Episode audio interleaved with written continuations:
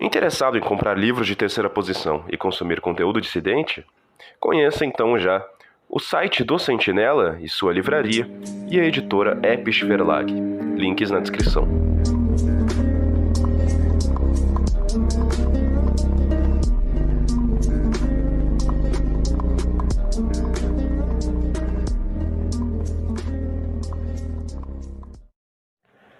A Guarda de Ferro, como nós já conhecemos, foi uma organização de terceira posição romena que surgiu numa situação onde a Romênia perdeu muito de seus territórios e começou a passar por uma forte dominação jubilaica.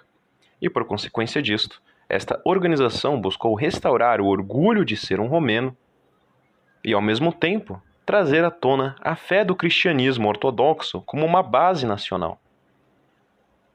Viemos hoje, portanto, falar do tão pouco citado CUIP e como que funcionava esse modelo corporativo.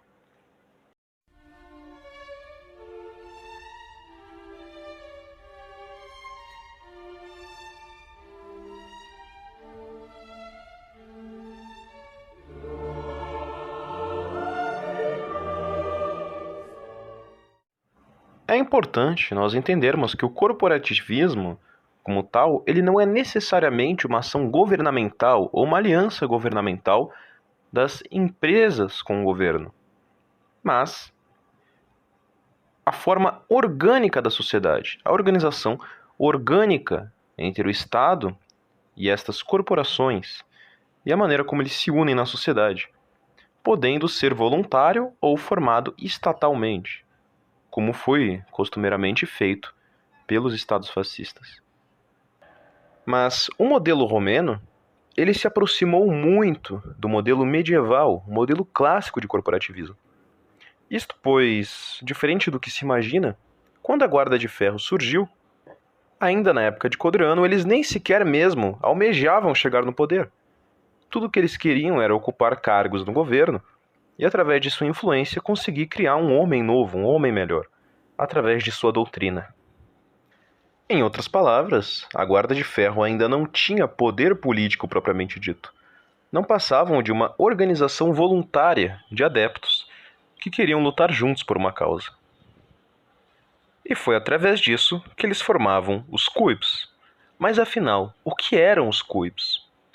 Da mesma maneira como no corporativismo fascista existem as corporações de trabalhadores, nos CUIPs existiam os seus grupos de trabalhadores, porém voluntariamente.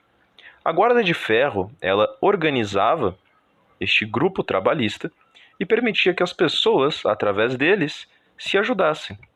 Em outras palavras, tinha, por exemplo, grupos de estudo para jovens que se uniam lá e estudavam através dos clubes, no qual tiravam dúvidas entre si o que era algo muito útil, pois naquele período específico da Romênia, os judeus pegavam todos os cargos nas faculdades e muitas vezes o povo romeno não tinha como se formar adequadamente. Então, essa era uma escapatória que eles tinham para conseguir se formar adequadamente, ou no mínimo, ter alguma referência.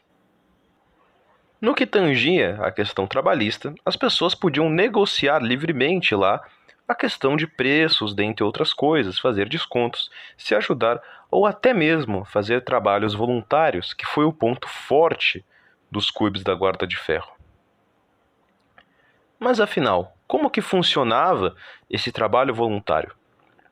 Bem, os trabalhadores, em geral, que estavam aliados com a Guarda de Ferro e que seguiam sua doutrina, começavam a fazer trabalhos por pura e espontânea vontade, sem que lhes fosse pedido, em alguns casos, algumas pessoas, através de trabalhos voluntários, até subiam de cargo dentro da Guarda de Ferro, até poder serem considerados legionários propriamente ditos. Exemplos que nós temos de ações voluntárias eram onde, por exemplo, camaradas não tinham casas. Então, os trabalhadores se juntavam e construíam uma casa para essa pessoa. Mas depois eles não cobravam juros dessa pessoa. Eles apenas construíam a casa de boa vontade, de boa fé. Então, em outras palavras, o João pega o cimento, o Pedro pega os tijolos, o outro que entende de ferro faz o que for necessário, o outro que fabrica janelas manda duas janelas de brinde, o outro que sabe fabricar telhas produz as telhas, E dessa maneira, através dessa união corporativa de mão de obra, eles conseguiam fazer obras civis que não eram governamentais e de boa qualidade.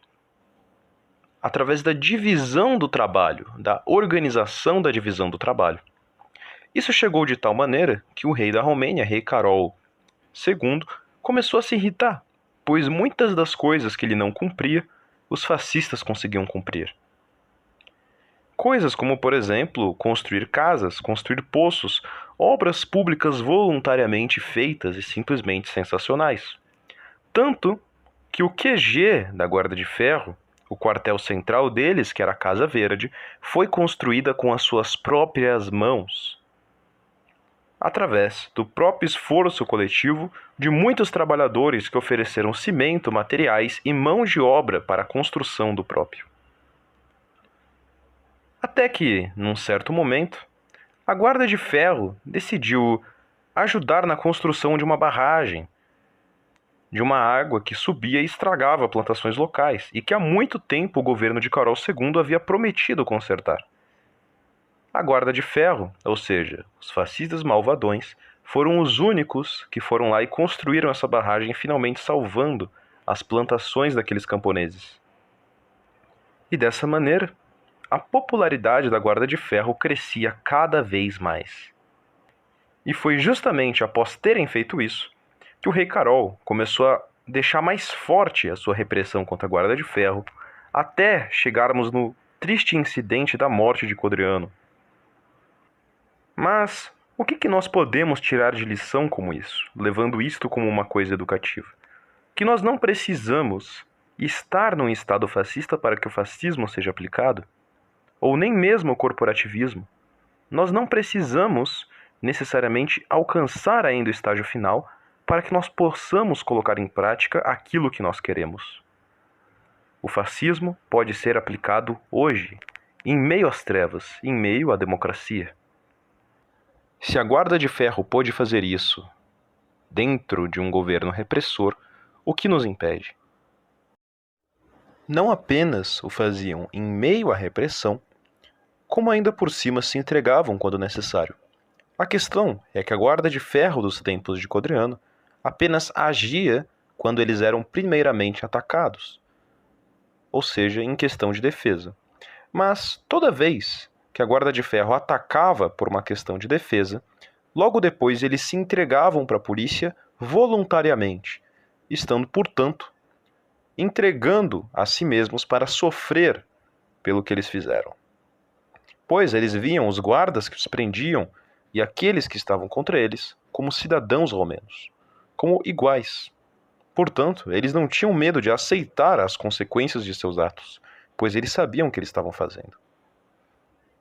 E foi dessa maneira, através da organização cooperativa de trabalhadores dos romenos, dos quibs, que eles conseguiram ver alguma luz no meio de toda aquela crise, no meio de toda aquela destruição no meio daquela situação triste, que, como dizia Codriano, fazia com que os romenos se sentissem como mendigos em sua própria casa. Que São Miguel Arcanjo abençoe a guarda de ferro romena e que possamos seguir este exemplo. Fiquem com Deus e salve pátria.